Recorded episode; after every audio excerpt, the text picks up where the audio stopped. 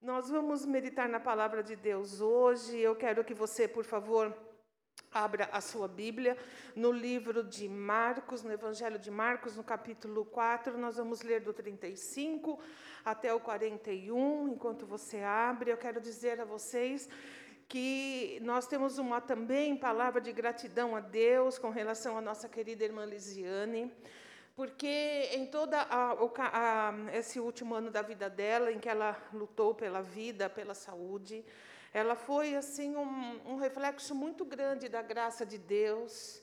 Uma mulher que teve alegria e é o testemunho que ela sempre dava é que o Senhor tinha, estava abençoando grandemente, o Senhor tem, estava ao lado dela todo o tempo e ela não tinha amargura, não tinha tristeza. Como Deus é bom. Quando a gente comenta isso, parece que a gente sofre mais do que a pessoa que estava passando a situação. Mas ela, bem diz a palavra do Senhor, Senhor afofa a nossa cama no tempo da nossa enfermidade. E ela viveu isso, viu? Eu sou testemunha disso. E vocês sabem também, quem acompanhava é, a Lisiane pelas redes sociais, sabe também que ela realmente ela encarou com honestidade, com, com assim, com foi brava no que ela ah, no, no, na maneira dela agir, mas acima de tudo a gente vê como ela foi sustentada pelo Senhor. Então isso enche o nosso coração de alegria, de, de regozijo, porque Deus é fiel. Amém, meus queridos? Ele é fiel. Amém. Bom, vamos ler então a palavra do Senhor. Diz assim: Naquele mesmo dia, ao cair da tarde, Jesus pediu aos seus discípulos: Passemos para a outra margem. Eles então, despedindo-se da multidão, o levaram de barco, assim como estava, e outros barcos o seguiam. Aconteceu que levantou-se um tremendo vendaval e as grandes ondas se jogaram para dentro do barco, de maneira que este foi se enchendo de água. Jesus estava na popa, dormindo com a cabeça sobre um travesseiro. Os discípulos o despertaram e suplicaram: Mestre, não te, não te importas que pereçamos? Então ele se levantou, repreendeu o vento e ordenou ao mar: Aquieta-te, silencia-te. E logo o vento serenou e houve completa bonança. E indagou aos seus discípulos: Por que sois covardes? Ainda não tendes fé? Os discípulos, contudo, estavam tomados de terrível pavor e comentavam uns com os outros: Quem é este que até o vento e o mar lhe obedecem? Amém? Vamos ter uma breve oração. Senhor, nós estamos diante da tua palavra e os nossos corações estão abertos para ti. E te pedimos que o Senhor nos abençoe, que o Senhor abra os nossos olhos, os olhos da nossa alma, os olhos do nosso coração, do nosso entendimento, para que possamos ser alimentados com o pão que vem do céu, para que possamos aproveitar a oportunidade, compreender aquilo que o Senhor quer me falar e falar aos meus irmãos e irmãs, de maneira que saiamos daqui, Senhor, repletos da tua graça para a nossa vida, a vida que o Senhor tem nos colocado diante uh, desse tempo, desses desafios. Nós oramos em nome de Jesus Cristo. Amém e amém. Amém. Quero é, come, é, começar é, repartindo com vocês uma experiência que eu tive na minha vida pessoal a 2018, 19, é, eu tive a oportunidade de estudar e eu fiz faculdade de História, e, e, e, esse é um campo do conhecimento que me fascina, e eu realmente olho, eu olho, eu olho a, a humanidade através dos olhos dessa da história, né?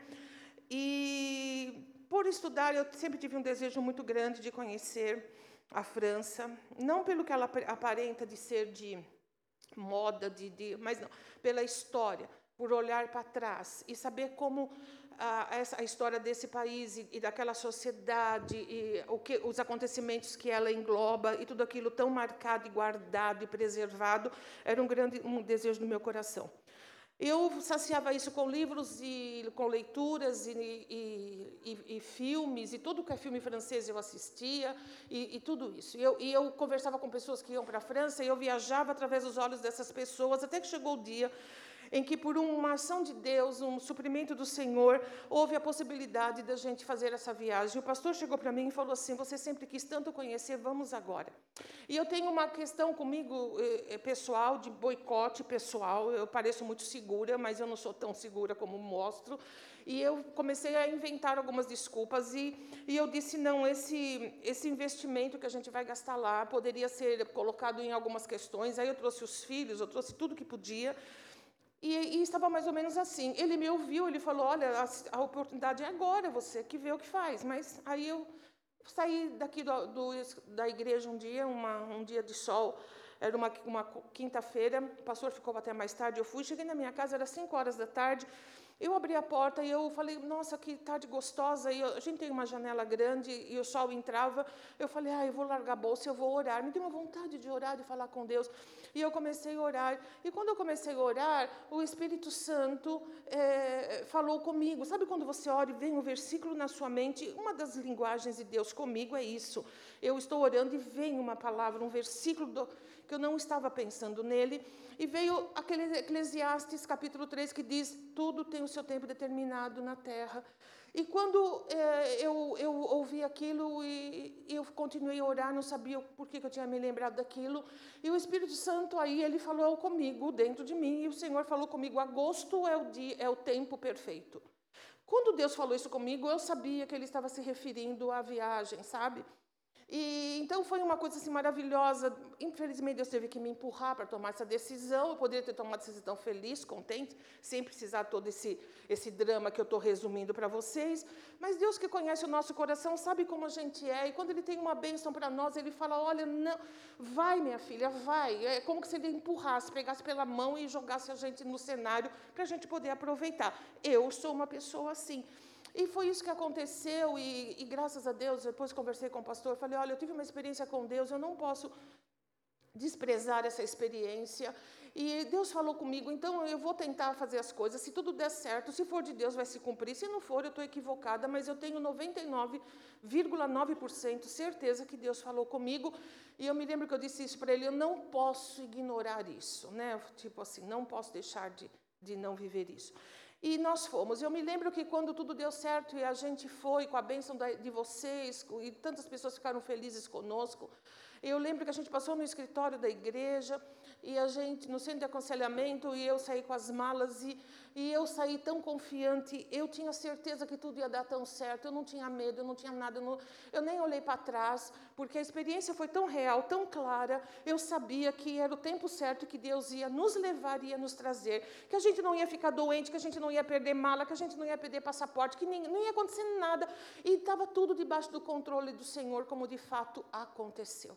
Mas eu só tive essa segurança porque Deus tinha falado comigo naquela quinta-feira na oração, que foi dia 6 ou 7 de abril de 2018. Eu estou dizendo isso para entrar nessa experiência dos discípulos, dessa, de, dessa situação que eles vivem, que nós lemos. Jesus estava saindo com eles e Jesus falou: Olha, a gente vai atravessar. Guarda a minha experiência, tá bom? Ela vai servir. Jesus saiu com eles e diz: Olha, a gente vai atravessar o, o, o lago. Lembra o lago, o mar da Galileia, o lago de Genezaré, que é muito grande, muito extenso. Tem uma, um, um, assim, de margem a margem, ele tem mais de quase 17 quilômetros, ele é muito grande. E Jesus falou assim: Vamos pegar um barco e a gente vai para o outro lado.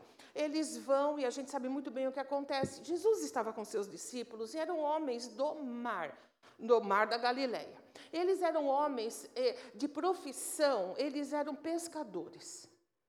É a mesma coisa que você está num lugar, é, vamos supor, meu Deus, você vai fazer uma transação comercial, sabe? E você tem que assinar um contrato. E tem ali do seu lado um contabilista, tem ali do seu lado um advogado e, e, e, e para ajudar, ainda vai ter do seu lado ali um, uma pessoa uh, que entende de economia para o futuro. Poxa, você está feliz ali. Você fala, caramba, eu vou fazer isso aqui, vai dar tudo certo, porque eu estou bem assessorado. Aqueles homens conheciam aquele mar, viviam daquele mar e sabiam exatamente como administrar situações naquele mar. O que acontece é que se levantou uma tempestade tal, tal, Uma tempestade muito, muito forte, que ultrapassou a capacidade deles de levar o barco com segurança, de administrar. E a coisa foi ficando tão difícil que eles se desesperam e eles vão falar com Jesus que dormia, descansava. Jesus, ele não era especialista, ele era filho de carpinteiro. Pela tradição uh, dos judeus da época, ele aprendia a profissão do pai. Então, ele estava, podemos falar, talvez, bem longe do, dos conhecimentos ali. E ele estava dormindo. Sabe quando fala assim, bom, eu estou em boas mãos, eles são, eles sabem o que fazem. E é quando chega e eles sacodem Jesus. Mas eles vão a Jesus num desespero tão grande que eles chegam e falam assim: o Senhor não se importa que a gente morra, que todo mundo morra aqui, que a gente vai morrer todo mundo afogado. Olha a situação que nós estamos enfrentando. E Jesus, ele acorda, né? Ele se, a Bíblia fala que ele acorda, ele se levanta e ele percebe a situação e ele repreende repreende o vento e ele ordena ao mar, ou seja, ele repreende o vento. Ele deve ter falado ao vento: para.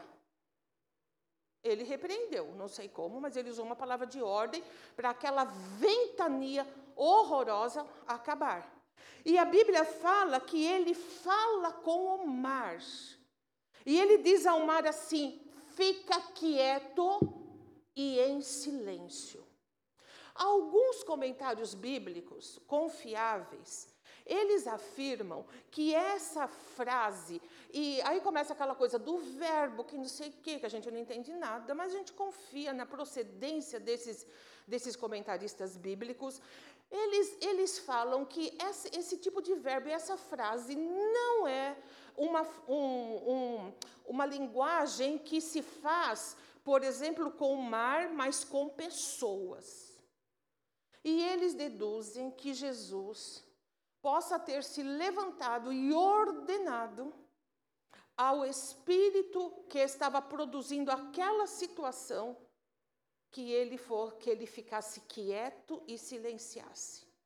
São possibilidades que nós temos, não podemos desprezar. Mas no fim o que acontece é que assim que ele diz, a Bíblia fala que o vento serenou e houve completa bonança. Ou seja, se for causas naturais, a Bíblia mostra que Jesus é Senhor da natureza. E se porventura, como esses, esses comentaristas bíblicos mostram pela linguagem que Jesus possa estar se referindo ao, ao, diabo, a mesma coisa. A gente sabe também que o diabo se submete à ordem do Senhor. De uma maneira ou outra, nós sabemos que Jesus é Senhor tudo e de todos. Passa isso, ele volta para os discípulos, aí depois que tudo arrumado, tudo calmo, né? Eu fico imaginando os discípulos naquela situação. Ele olha e fala assim para os discípulos: Por que é que vocês são covardes? Ou seja, na sua Bíblia pode falar assim: Por que, que vocês são tímidos? E essa, e, e, e é, porque quando eu falo assim para alguém, você é um covarde, eu, é ofensivo demais para a nossa linguagem. Mas pode ter certeza que quando Jesus fala com os discípulos, ele não está xingando os discípulos. Talvez seja melhor mesmo a tradução que diz: Por que, que vocês são tímidos? Por que, que vocês se assustam? Por que, que qualquer, assim, em situações assim, vocês ficam assim, sem ação? Porque, o, ah, vamos lá, o que, é ser tímido? Não no sentido de personalidade, mas no sentido de falta de ação, de falta de tomar uma atitude. Você quer ver quantas coisas na sua vida você já deve ter se arrependido, assim como eu, de não ter tomado a atitude certa na hora exata? Você pode levantar a mão comigo? Olha, isso é uma experiência que todos nós temos. Eu deveria ter feito aquilo naquela hora. Eu deveria ter falado aquilo naquele momento. E aí, se você for analisar por que você não fez, você vai chegar à conclusão, assim como eu chego, que foi por falta de coragem. por, por, de um jeito ou de outro, você vai cavar, cavar, você vai falar assim, é verdade. Eu não realizei, eu não falei porque eu não tive coragem de fazer. Eu, eu, eu me amedrontei, eu, eu me eu fiquei tímida nesse sentido, né? Eu, eu segurei porque realmente eu, eu não quis enfrentar uma situação. E é isso que Jesus quer falar com eles. Por que, que vocês são assim, tímidos e covardes, no sentido de, de não agir na hora que precisa, de não fazer o que precisa? E os discípulos, contudo, quando ouvem isso, eles ficam assim pensando, porque quando alguém faz uma pergunta para você, uma pergunta séria, uma pergunta que, que te leva a, a repensar a sua vida, você para e fica quieto, porque você fica elaborando. E os discípulos devem ter ficado assim. Eu falo, meu Deus, é verdade, por quê? E aí, mas aí logo em seguida, o toma conta deles uma pergunta. Em toda aquela situação caótica e tudo que eles presenciaram e aconteceram, eles param e se perguntam: quem é esse? Que até o mar e o vento lhe obedecem. Ou seja, eles nunca haviam visto aquilo. Eles eram homens experientes. Eles nunca tinham visto ninguém ordenar ao vento que parasse e o vento parar. E eles nunca tinham visto ninguém ordenar e falar e, e falar com o mar. Você fica quieto e você se silencie e a bonança se estabelecer. Obviamente, isso foi de algo assim muito muito marcante na vida deles. E essa pergunta é uma pergunta retórica, talvez, porque eles sabiam que Jesus era o Filho de Deus. E eu, que, eu acho que eles quiseram, quiseram dizer assim: meu Deus, ele é tão poderoso que ele faz coisas que a gente ainda nem imagina que seria possível fazer. Ele ultrapassa aquilo que já fez. Então, Jesus ia completando, sabe, na mente e no coração daqueles homens quem de fato ele era e o que ele representava, a quem ele representava, de, através das, dos atos que ele fazia. Passado isso, a gente pode ir um pouquinho para frente. E não vamos ler, mas eu quero só que você saiba que depois disso, quando eles chegam do outro lado da, do mar, quando tudo se estabelece, eles chegam. Jesus Cristo liberta o endemoniado gadareno. Lembra aquele que vivia no cemitério se cortando com pedras e tudo? Depois ele, ele vai para. Ele recebe o pedido de Jairo, que a filha estava muito doente. A menina de fato morre e ele ressuscita. E nesse meio tempo, ele ainda cura a mulher do fluxo de sangue. Entenda, ele estava indo para realizar tudo isso. E acontece tudo isso no mar. Quantas pessoas foram tocadas e que milagres extraordinários ele fez? Essas vidas foram mudadas para sempre. Esse endemoniado voltou à vida. A filha do, de Jairo ressuscita, a menina retoma a vida. E a mulher do fluxo de sangue é curada. E eu quero dizer a você e, e, e lançar uma possibilidade que vai reforçar aquilo que esses, esses, esses comentaristas bíblicos falam, de possivelmente Jesus ter se, se posicionado e repreendido o poder do diabo. Porque aquela, aquela travessia era uma travessia decisiva. E era muito importante que ele chegasse daquele outro lado. E isso também traz luz à pergunta que ele faz aos discípulos: por que, que vocês são tímidos? Por que, que vocês não, não tomam as decisões certas na hora certa? Por que, que não agem? Por que, que não pensam como deve se pensar? E o que tudo isso tem a ver com a minha e com a sua vida? E que aplicação a gente pode ter dessa, dessa, dessa experiência que, que, esses homens tiveram, mas de verdades espirituais que hoje o Espírito Santo traz a nós para que a gente possa entendê-las e compreendê-las. Eu quero que você se, se entenda que isso é para nós uma alusão à nossa vida com o Senhor Jesus Cristo. Jesus está na nossa vida, na sua vida, ou quer estar na sua vida e na minha vida, como ele estava naquele barco com aqueles discípulos. Eles tinham a certeza da presença do Senhor, sabia que Jesus estava ali. Mas é interessante que esse saber e essa certeza não moveu dentro deles nenhuma ação. Eles não ultrapassaram o próprio conhecimento, a própria habilidade, e eles foram lá falar com Jesus para Jesus fazer alguma coisa. Em outro lugar, levaram para ele uma pessoa endemoniada, e eles não puderam expulsar o demônio da pessoa. E os seus discípulos estavam ali e Jesus falou: Até quando eu vou ter? A Bíblia fala assim: Até quando vos sofrerei? Até quando eu vou ter que lidar com a incredulidade de vocês? Porque vocês não têm fé? Essa, esse sempre foi um questionamento de Jesus. Ele sempre falou: Por que é que vocês não têm fé? E eu creio que ele quis dizer isso àqueles discípulos: Eu estou aqui porque é por que é que vocês não agiram? E quando Jesus dá esse, eh, a entender isso, ele está falando comigo e com você e com eles também a respeito, meus queridos, de autoridade, de investimento de poder. Jesus estava ali. E se aqueles homens simplesmente entendessem, se o Senhor está aqui, Ele está conosco, e ele, e ele faz obras, ele tem nos abençoado também para realizar.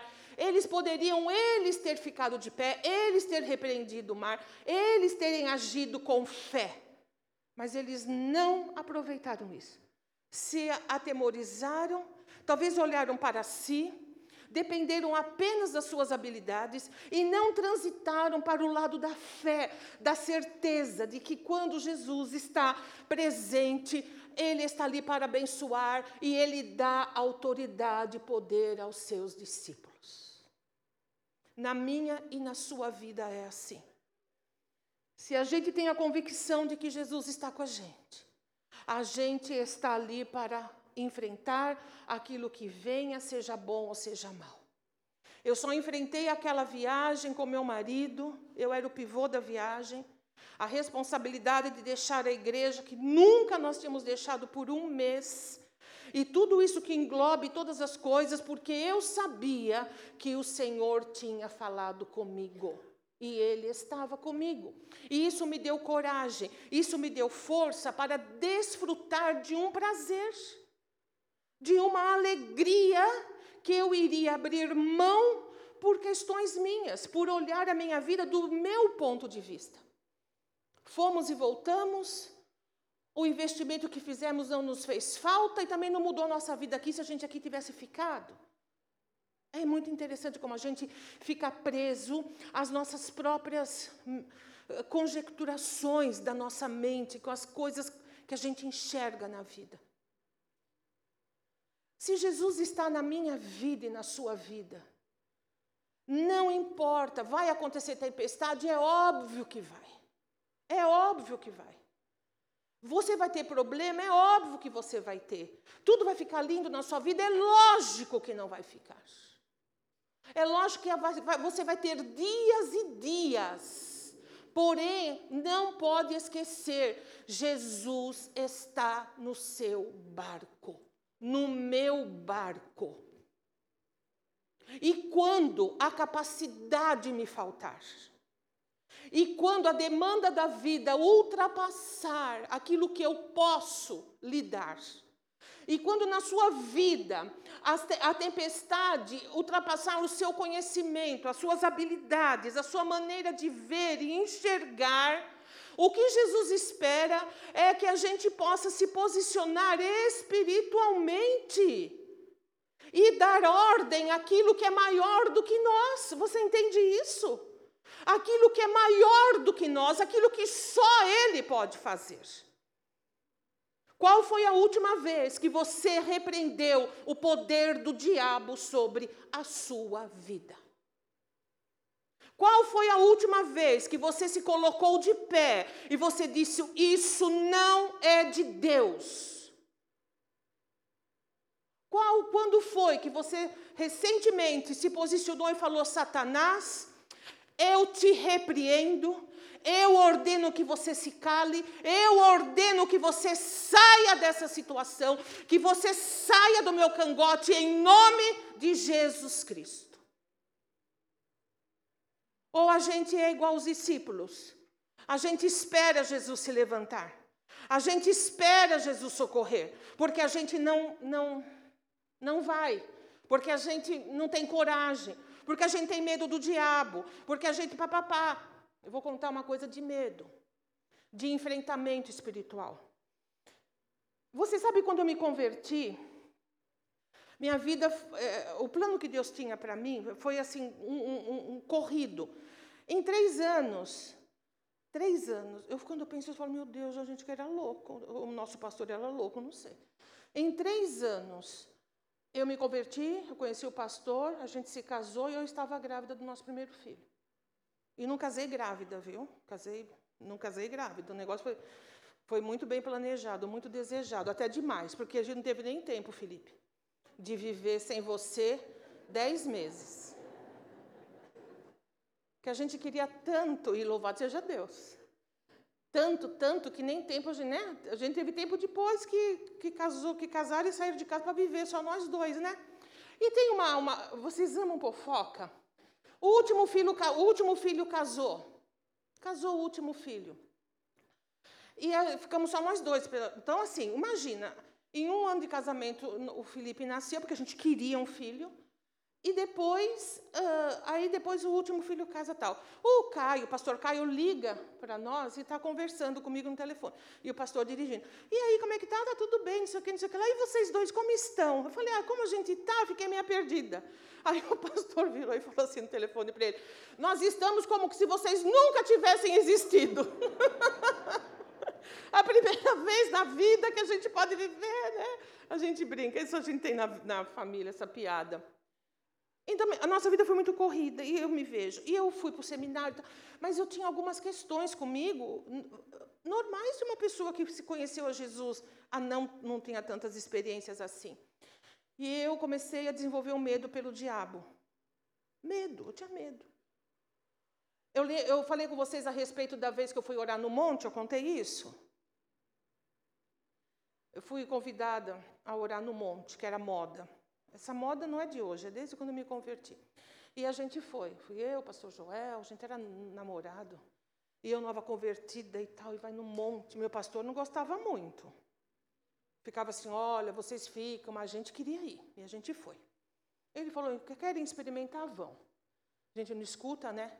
Eu chego lá, meus irmãos, era uma, foi assim, era um, um, uma coisa escura, porque monte escuro, eu não estou acostumada com escuro, uma coisa escura, os pernilongos tinham dentes naquele lugar, eles mordiam, que você não conseguia, não conseguia se concentrar para nada, a não ser ficar matando é, mosquito. E as histórias, ai, aí começou a oração, ai que legal orando. Aí começam a ter visões. Ai, porque eu vejo um demônio, ai, ele está em forma de macaco. Imagina eu, eu já comecei a olhar, onde é que estava o macaco, o que, que era aquilo. Ai, porque não sei o quê. Ai, porque eu estou vendo isso. Nada de bom, sabe? Tudo ruim. E eu não sei se daí eu comecei a, a desenvolver inconscientemente um medo, medo, medo dessas coisas. E eu estava numa situação como essa. Como é que eu vou enfrentar alguém que eu tenho medo? Como é que eu vou lidar com uma pessoa endemoniada, com um espírito maligno? Como é que eu vou ter essa autoridade que o meu pastor ensinava a gente a ter pela palavra? E foi um dia que eu estava fazendo uma leitura da, da Bíblia no seminário ainda, olha só, tal, e aquela coisa em mim, falei, meu Deus. Aí como eu não tenho fé, eu não sei o quê, porque você sempre vai olhar para si, né? E sempre vai achar que o problema é você.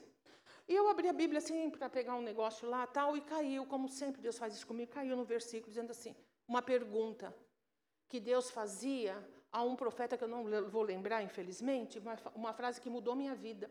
O Senhor falava assim para ele: Aonde está o furor do inimigo? Quando eu li esse versículo, a resposta estava em mim.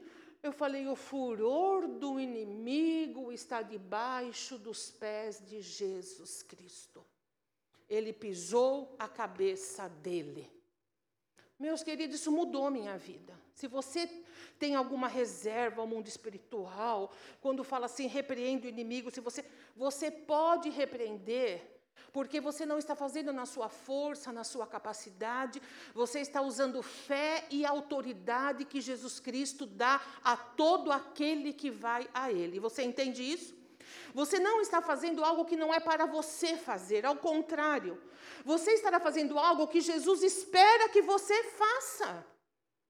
Porque Jesus tem filhos e filhas, e, e Ele quer que sejamos filhos e filhas autônomos e nós possamos representar e receber tudo aquilo que na cruz do Calvário Ele comprou. Qualquer um, qualquer filho, qualquer filha de Deus que está em Cristo, pode repreender os demônios em nome de Jesus. Ou não foi isso que aconteceu depois, quando Jesus Cristo envia seus discípulos? E eu volto a fazer essa pergunta: qual foi a última vez que você não foi tímido ou tímida, mas que você enfrentou e falou: até aqui, mas daqui para frente não passa, eu te repreendo em nome de Jesus Cristo?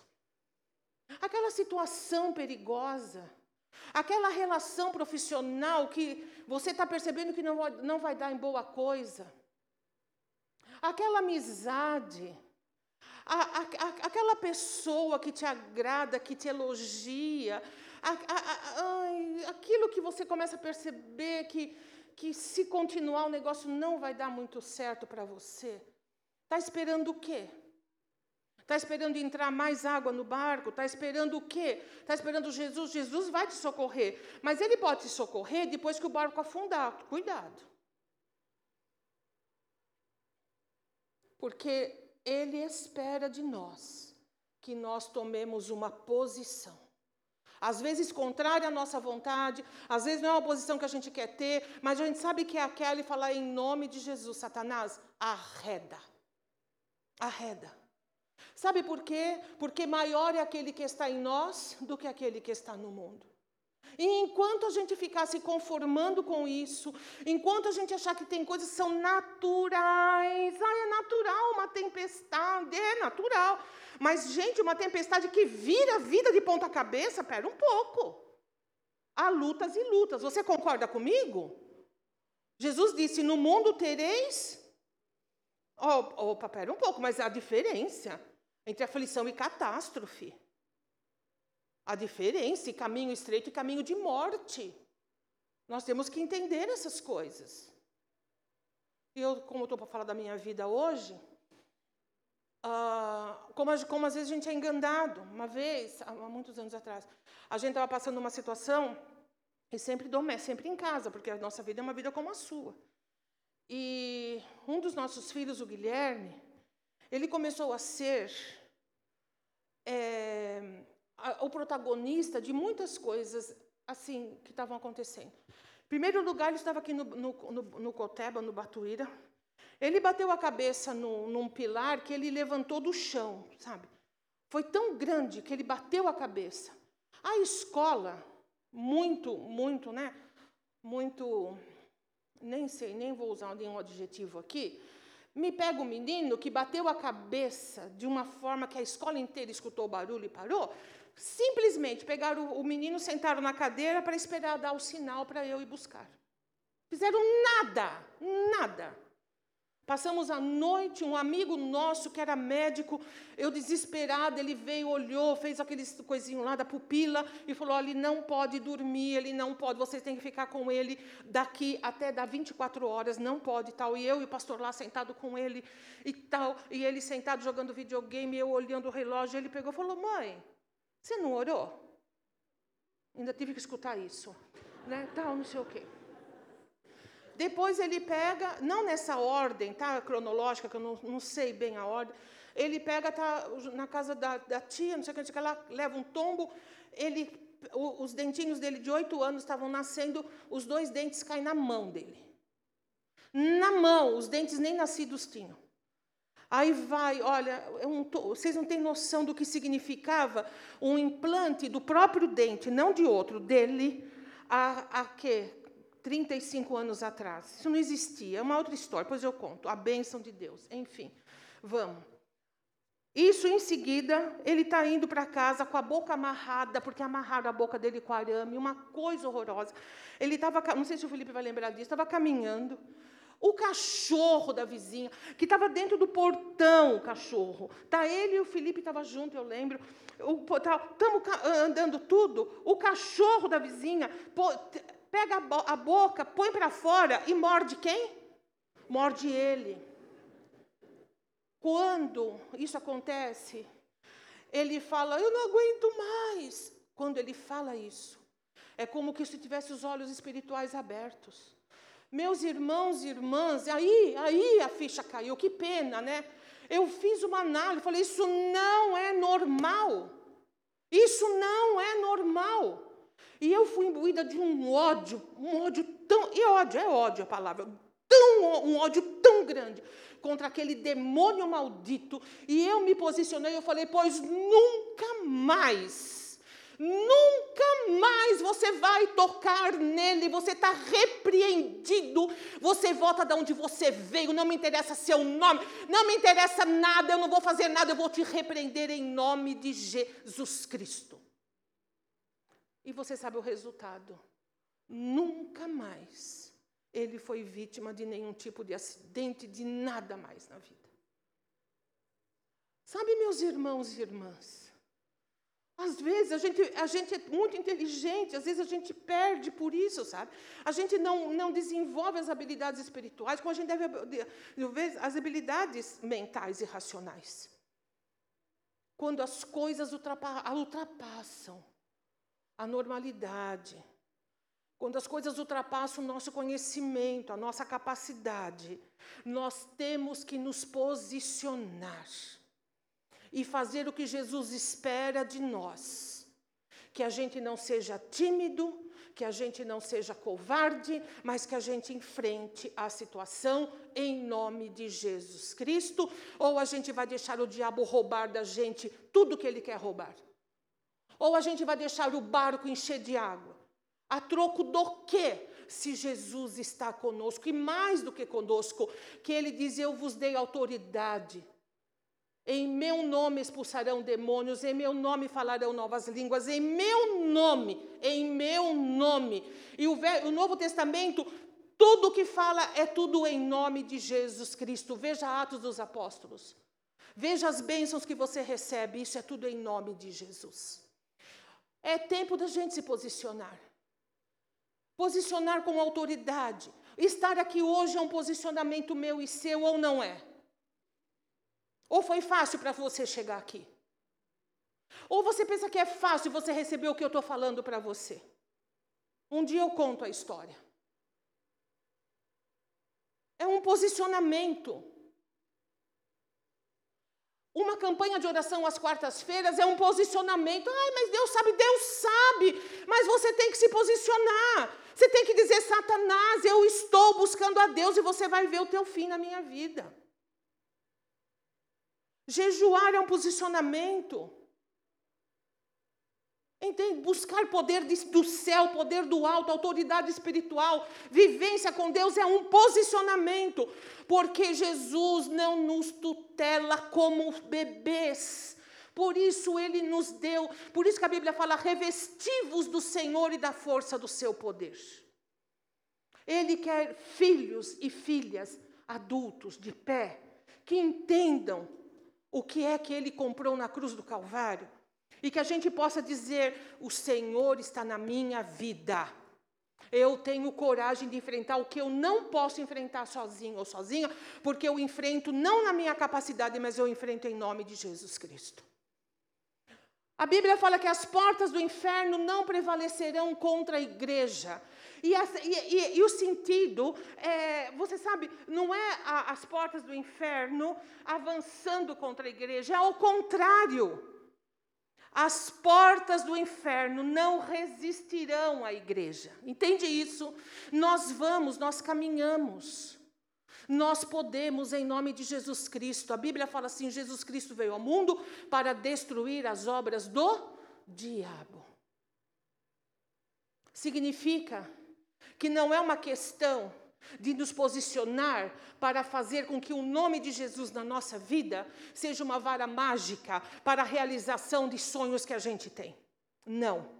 Mas é uma, uma, um investimento de autoridade para que nós possamos discernir que quando o inimigo se levanta contra nós, nós estamos ali prontos para resisti-lo, resistir-lhes firmes na fé. Resistir ao diabo e ele fugirá de vós. O pastor João sempre fala isso, que ele é um, um cachorro vira-lata sem dente. Se você bate o pé, ele foge, mas se você correr, ele corre atrás de você. Posicionamento é o que o Senhor esperava daqueles discípulos, que eles pudessem ter a certeza de que se Jesus estava ali com eles, o Senhor, eles estavam debaixo de autoridade, muito mais nós, que não temos Jesus no barco, nós temos Jesus dentro da nossa vida e fazemos parte da igreja de Cristo Jesus. Amém? Sabe por quê? Para terminar, tempestade vai vir. Algumas algumas aflições naturais da vivência humana, da condição humana debaixo do sol. As aflições que todo mundo passa, a gente vai passar também. Amém? Não todas, graças a Deus, que ninguém passa todas, né? Graças a Deus, uma ou outra a gente vai passar. E a gente passa. Então, as aflições são umas, umas coisas mas os levantes do inimigo, os roubos de Satanás, os planos que ele engendra. Sabe quando ele lembra que você existe? Ai, nossa, faz tempo que ele está sossegado, sossegada, e ele engendra um plano. Com relação a isso, não. Com relação a isso, é posição. Por quê? Porque imagina a sua vida e a minha como essa travessia, sabe? nós estamos atravessando. E óbvio que nós vamos ter impedimentos. Nunca é fácil o nosso caminho. E principalmente quando a gente quer se aproximar do Senhor. Ninguém é tão ingênuo aqui a ponto de pensar isso, não é verdade? Todo mundo sabe como é difícil. Todo mundo sabe que às vezes a gente precisa de, um, de uma superação grande para permanecer na presença de Deus. Porque tudo concorre contra. Porque existem elementos na vida que se levantam contra. E às vezes, para ajudar ainda mais, os elementos podem estar até dentro da igreja, da comunidade de fé. Recentemente conversei com minha irmã, falei, ai, que alegria te ver, tinha falado dela para o pro, pro pastor, falei, nunca mais vi aquele casal, uma saudade e tal. Ai, que alegria, tal. Orei por eles durante a semana tal, e Jesus é tão bom, né? Eles vieram. Eu falei, ai, estou feliz de te ver. Ela me disse, ai, pastor, eu passei um, passei um grande uma grande decepção com uma irmã da igreja, mas aí a gente ficou sem vir mesmo. Eu fui para outros lugares, mas aí o Senhor falou com a gente que o nosso lugar é aqui. Às, às vezes, queridos e queridas, o impedimento, a luta está aqui dentro, você me entende? Não há lugar que esteja completamente é, protegido, sabe? Porque a nossa luta não é contra a carne, não é contra sangue, a nossa luta é contra as hostes espirituais do mal. Então, isso abrange, sabe? Uma gama completa da nossa vida. Porque vai acontecer, vai impedir. Quanto, o quanto já impediu na sua vida? O quanto já atrasou? Eu tenho coisas na minha vida que foram muito atrasadas. Que se eu tivesse agido como a Bíblia fala, eu teria, ó, rapidinho. E na sua vida? Coisa atrasa, quanta coisa vai em banho-maria, quanto a gente fica, sabe, igual aquele, aquela, aquele sapo que você coloca na panela, no fogão, acende o fogo e vai devagarzinho, aí vai, a água vai esquentando, ele vai se adaptando à temperatura, ele é anfíbio, né? Ele vai se adaptando, até esquentar tanto que ele morre sem perceber que morreu. E a gente fica às vezes assim, e a gente vai deixando, a gente vai levando em banho-maria, aquela coisa que a gente poderia, em nome de Jesus Cristo, tomar uma decisão. Porque você e eu, nós estamos atravessando. Porque Deus tem uma outra etapa para a nossa vida, que depende dessa que nós estamos vivendo. Você me entende? E o plano de Deus na sua vida e na minha vida, ele se estabelece. A Bíblia fala que nenhum plano dele vai ser frustrado, mas presta atenção numa coisa. Se é alguém que pode atrapalhar esse plano, só tem uma pessoa que é eu ou você. Só. Então nós temos que entender que quando Jesus estava ali naquela travessia, aquela menina ia ser ressuscitada, aquele endemoniado ia ser liberto e a mulher do fluxo de sangue ia ser curada. Você não pode dimensionar aonde é que vai chegar o seu barco. Aonde é que a sua vida vai te levar? Aonde é o que o Senhor tem ainda para frente com você? Você entende isso? Quantas pessoas dependem de você? Aquelas pessoas dependiam de Jesus, dependiam daquela travessia.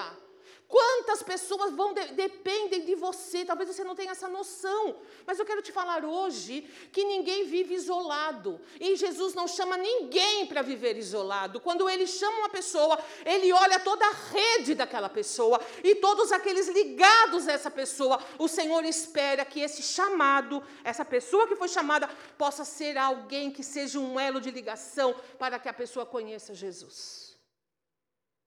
Nós temos que ser mais responsáveis com relação a isso. O Senhor, ele, ele, ele, ele investe na nossa vida, Ele espera de nós, Ele tem coisas boas para nós e coisas boas para outras pessoas através da nossa vida. E, obviamente, você vai saber que, na medida em que você toma o lado do Senhor Jesus, você comprou um inimigo ou não. Óbvio, isso já sabemos. Mas uma coisa é certa: é um inimigo derrotado, meus irmãos e irmãs. É um inimigo que só depende do tempo para ele ter o destino final dele. E essa travessia também pode ser vista como a nossa existência nesta terra. Nós estamos atravessando de um lado para outro. Apocalipse fala do rio da vida, a outra margem. Veja sua vida como uma travessia. E você está a caminho de lá a, a, ancorar o seu barco e a descer na Jerusalém celestial, conforme a palavra de Deus, e cantar o hino da vitória. E poder dizer: Onde está a morte, o teu aguilhão? E poder dizer: Cheguei, Jesus, venci, venci para sempre. Preste atenção nisso. Confia como eu confiei, que eu ia, que a gente ia viajar e eu ia voltar, porque Jesus estava nisso, estava comigo. Jesus está comigo muito além para uma viagem. Jesus está com você para muito mais do que seus planos e sonhos. Jesus está com você e comigo para nos dar a vida eterna, a certeza da vitória. Porém, não vamos passar aqui com o diabo nos subjugando, fazendo o que ele quer e a gente correndo atrás do prejuízo. Eu convido você hoje, em nome de Jesus Cristo, a se antepor a Satanás, a se colocar de pé no caminho da tua vida, a pegar na mão do Senhor Senhor e dizer: Em teu nome eu vou vencer e o Senhor está comigo. E pararmos de ficar na retaguarda, catando os cacos, consertando o que foi quebrado. Nós vamos à frente, em nome de Jesus Cristo, porque nós servimos a um Deus poderoso, um Senhor que pode todas as coisas em nosso favor. Amém, meus irmãos? Amém, minhas irmãs? E para você que é mãe num dia tão significativo, ou você que faz parte de, eh, na vida de alguém que, que, cumpre um papel parecido com o de mãe. Olha, a travessia é difícil. Tempestade vem, bonança vem, a tempestade volta, mas chega uma hora que parece que a bonança fica mais permanente do que as tempestades. Amém? Não desanime, porque é assim que é. Nada é fácil. Mas com Jesus Cristo, tudo é possível. E ele caminhou antes da gente, para que os nossos pés não fossem feridos na caminhada. A gente só tem que continuar aquilo que ele já fez. Vamos ficar de pé em nome de Jesus? Eu acredito que um desafio desse, desse nível que Deus nos dá hoje, é um desafio que realmente merece uma resposta minha e sua. O que você acha disso? Merece. Jesus merece uma resposta nossa. E é o que nós vamos fazer agora, é o que eu quero que você faça no seu coração. Só você sabe, só você sabe os caminhos que hoje Jesus tomou na sua vida. Só você conhece aonde alguma coisa fez sentido para você. E é nisso que você precisa focar agora. Você está me ouvindo? É nisso que você precisa, porque esse momento é um momento decisivo na sua vida. É um momento onde a semente foi colocada, mas os pássaros e eu estou me referindo metaforicamente a demônios, estão prontos para ir lá e tirar a semente. Lembra a semente jogada à beira do caminho? Agora você lembra da semente que caiu em boa terra? Essa é a semente que está sendo lançada, e em boa terra, porque Deus nos escolheu para ouvir isso hoje. Então a gente tem que agora, você vai fazer o que com essa semente? Tem que trazer para a sua vida prática. E isso só você pode fazer. Não dá para pegar sua mão e falar, ai, faz assim, faz assado, porque o Espírito Santo de Deus é que fala com você. É Ele que toca, é Ele que te conduz. E eu tenho certeza que nessa manhã Ele está fazendo isso nos nossos corações. Amém? Porque Ele é o bom pastor, Ele é o verdadeiro pastor. Ele é aquele que apacenta as ovelhas que são dele. E eu e você somos ovelhas do pasto do Senhor. Amém? Feche os seus olhos, põe a mão no seu coração. E nós vamos orar e nós vamos trazer a nossa vida diante de Deus. Você tem a oportunidade, a liberdade nesse tempo, de fazer a oração que vier do seu coração para os seus lábios, de de se consagrar a Deus, de se reconsagrar ao Senhor, de entregar sua vida a Jesus. Você tem a possibilidade de dizer a Deus as coisas do seu coração. Seja simples, seja honesto e honesta, porque nosso Deus se agrada disso. Não prometo que você não pode, mas diga: Senhor, eu não posso, mas o Senhor me ajudar, eu sei que eu vou poder. Deus está aqui para nos abençoar. Vamos fazer esta oração em nome de Jesus. Senhor, nós estamos aqui diante de Ti, na Tua presença, e nós te louvamos, porque não há Deus como Senhor, não há Deus, Criador de céus e terras e tudo que neles há, Senhor nos céus, na terra, Senhor nos infernos, Senhor comanda, o Senhor determina todas as coisas. E nós somos gratos ao Senhor, porque um dia o Senhor se revelou a nós, o Senhor tem tocado na nossa vida e no nosso coração. E o Senhor nos tem chamado a uma vida de intimidade, a uma vida, Senhor, de verdadeira possessão tua. Como diz a tua palavra, vocês são são ovelhas do meu pastoreio. Por isso, nesta manhã, eu peço que o Senhor venha com poder e graça sobre cada um de nós. A tua igreja ora, Senhor, vidas preciosas estão diante de ti. E a minha oração é que o Senhor derrame tua graça, teu favor e teu poder. Oh, meu Deus, eu sei do teu amor e da tua fidelidade para conosco. E sei que o Senhor nesta manhã vai abençoar, e o Senhor já está abençoando. E o Senhor está trazendo verdades, verdades que serão mantidas no coração de cada um de nós. Cá, Pai de graça e de amor, abra os nossos olhos espirituais para que nós possamos enxergar a tua grandeza, Senhor, para que possamos entender que se tu estás em nós, meu Deus, nós podemos em ti, Senhor, viver uma vida de vitória e de glória ao teu nome, porque o Senhor nos resgatou das trevas e nos transportou para o reino do Filho do teu amor, que nós não vivemos debaixo de jugo do diabo, nós não vivemos mais debaixo de jugo de servidão, nós estamos na tua presença, Senhor. Ajuda-nos, ajuda-nos a nos apropriar dessa verdade espiritual que determina tanta coisa na nossa vida. Oh, meu Deus, não deixa mais a gente ser enganado, não deixa mais a gente levar situações em banho-maria que só vão produzir atrasos na nossa vida, Senhor, porque o Senhor tem um plano para nós. Estamos no meio do lago, Senhor, o Senhor está conosco, o Senhor tem coisas a realizar e fazer, em nome de Jesus Cristo. Que cada coração nesta manhã receba a tua graça e o teu favor. Que em nome de Jesus Cristo, Senhor, nós possamos deixar a timidez, deixar a covardia espiritual e possamos contemplar o Senhor, ressurreto dentre os mortos, vitorioso, aquele que dá autoridade ao teu povo, Senhor. Obrigado, meu Deus. Obrigado porque o Senhor é bom. Obrigado porque o Senhor é Deus. Obrigado Obrigado porque o Senhor é o único. Obrigado porque o Senhor pisou a cabeça da serpente. Obrigada, Jesus, porque nós somos teus. Nós te agradecemos nesta manhã e a nossa vida está diante de ti. Oh, Senhor, cuida daqueles que estão em plena tempestade. Cuida daqueles que estão, Senhor, em mares revoltos, em nome de Jesus. Abençoe aqueles que estão na bonança, Senhor. Que eles possam desfrutar, glorificando o teu nome e te agradecendo, Senhor. Mas acima de tudo, abençoe a todos nós, para que possamos, seja na bonança, seja em meio à tempestade, saber que o Senhor está conosco. E se tu és por nós, quem pode ser contra nós? Nós te adoramos, nós te bendizemos e declaramos, Senhor, que em nome de Jesus Cristo, a nossa vida é abençoada, a nossa casa é abençoada, e onde quer que a gente coloque a planta dos pés, o Senhor está conosco. Obrigada, meu Deus, louvamos o teu nome, te agradecemos de todo o nosso coração, em nome de Jesus Cristo. Amém e amém.